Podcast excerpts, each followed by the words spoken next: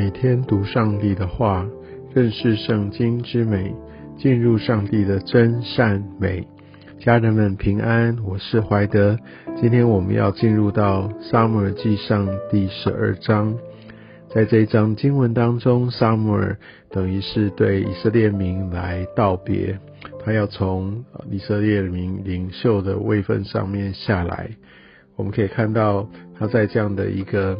而，陈述当中一开始他就显明自己，他是人民爱物，他不会来贪小便宜，他也不会来侵占呃这些百姓他们的财物，他没有一颗贪财的心。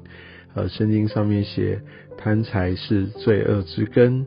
我们可以看到撒母耳他成为以色列人的的士师相当长的时间。而他完全没有占过人的便宜，没有也贿赂哦，他也没有欺负过任何的人，所以我们可以看到他真的是一个非常诚实、无畏、忠心的一个品格。而在第二节当中，我们可以看到说：“我从幼年直到今日都在你们前面行。”意思就是，呃，撒母耳他这一生都可以被检验的。他清廉啊，他这样的一个愿意谦卑，也愿意让自己来敞开、透明、被检验。我相信这也就是呃领袖一个很重要的特质。他这边也呃说到，如果说他有疏忽过，说他有欺负过，他从呃谁手里受过呃贿赂而眼瞎而没有办法去分辨，他就。会愿意来赔偿，但是众人都说你未曾欺负啊，也虐待我们，这些都是没有发生过的，所以就可以知道他所做的啊，特别对他的百姓的的部分，啊，他绝对不会因为自己是领袖的位分上，就以自己的利益为出发，影响到别人，他完全不是这样的人。而我们可以看到，呃，他虽然要从这个位分上下来，但他还是要对以色列民来说清楚，他要让他们知道，呃，这一切他们都需要寻求的是神，而不是他们自己去求所立的君王。因为在这段经文当中，我们看到，呃，撒母耳他在第六节就说：“从前立摩西、亚伦，又领你们列祖出埃及地的是耶和华。”再一次的将以色列民他们应该要呃注目的，应该要跟随的这个对象，再一次的来对他们提出，所以我们可以知道，呃，撒母耳他真的是心系着上帝的百姓。我们可以看到他在这一些的过程当中，他都没有得罪任何的人。这大概不只是他为人的一个性格，更重要的是他敬畏神。就像他在后面所不断不断强调的，敬畏神是何等的重要。敬畏神来活出不一样的生活样式，敬畏神来做出非常独特的选择。我们需要敬畏神。而我们可以看到，萨母尔也细数着整个耶和华来带领以色列的历史，要他们呃要来敬畏神，不要就忘记他来过自己的生活。啊，我们也可以看到，在呃十二节他讲的非常的清楚，其实耶和华你们的神是你们的王。真的是神要亲自的来带领他们。其实神虽然透过士师，但是他真正来管理的是神。士师只是领受或者接受神在一段时间的一个托付。但在这边，他们看到要用人的方式哈来推举人的君王，而且这个人是世袭的产生。其实，在十七节我们可以看到。在这个时候，撒母耳终于说出上帝的一个真实的心意。他说：“你们求立王的事，是在耶和华面前犯大罪了。这不是简单的一个小事。按照呃撒母耳的写法，按照他的说法，可以看到，当这个神哈他要来。”说出他的一个心情啊，他来指出以色列人所做的错。这边讲到说，他为自己的名啊，来来高举哈，为着自己的名哈，他们要来选择用人的方式来成就，这个是犯了一个非常大的错误。他们并没有把神当作神哦，所以我们不要看别人都做。一样的事情，为什么不能做？像在其他的国家的四围哦，到处大家都是有君王的，那为什么以色列就不行？所以，当我们有人哈成为领袖的时候，我们就会忘记啊，其实是神在掌管这一切。所以，我们会去来顺从，或者是啊，就是来来要用世界的方式哈，就一起觉得好像这样的话，我比较容易达到我想要的的目的。而且有时候会去比较，哎，其他人不也都是这样子吗？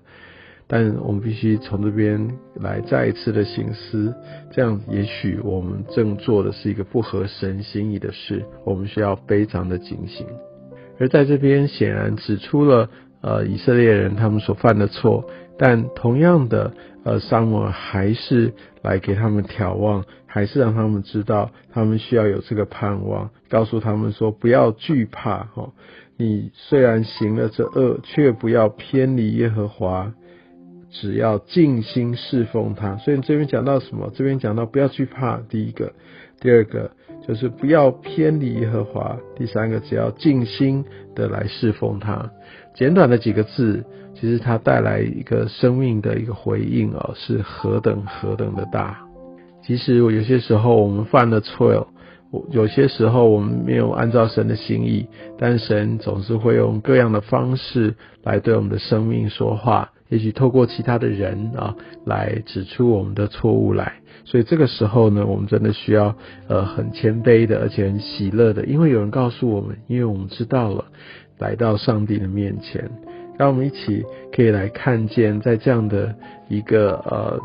真的服侍神呢，敬畏神哈，单单的去尽心侍奉他，是一个多么带来一个祝重大祝福，而且是一个非常重要的跟随神的关键。其实呃，人不是因为自己完全不犯罪呃来进入永生，来进入神的国度，人乃是因为知道自己是罪人，好要敬畏神，常常的来抓住神。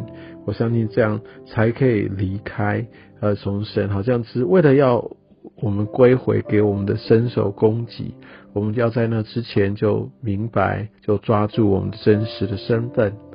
最重要的方式，我想这也应用在我们现在的当中。我们要怎么样来跟随神呢？就像二十四节所说，只要你们敬畏耶和华，诚诚实实的尽心侍奉他，想念他。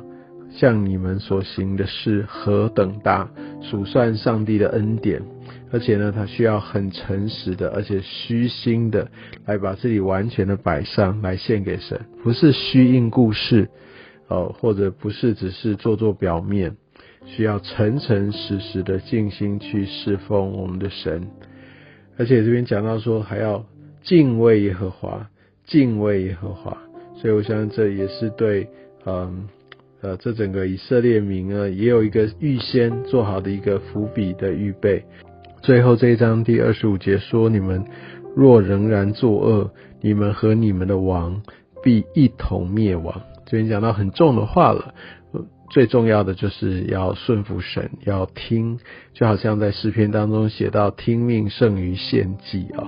所以我们必须明白，要抓住神的心意。这边所说的作恶，当然也有包括在。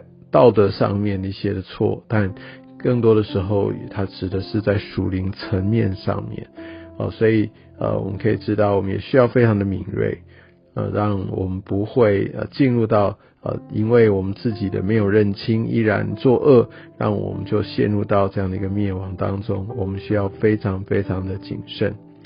好，所以我想在今天的呃整个经文当中，我们可以看到上帝的属性。而沙漠怎么样成为典范，诚诚实实的静心来侍奉神，想念神向以色列民所行的每一件事情是何等何等的大，所以我想这也呃让我明白，我们需要真的走在神的心意里面去。愿上帝透过今天的经文啊，让我们可以看见，呃，即使是呃好像人一意孤行，但神依然有极大的一个怜悯。会在这适当的时间把话讲清楚，也鼓励他们不要放弃，神也不撇弃他们，让他们不要失去盼望。愿上帝用今天的经文来祝福你。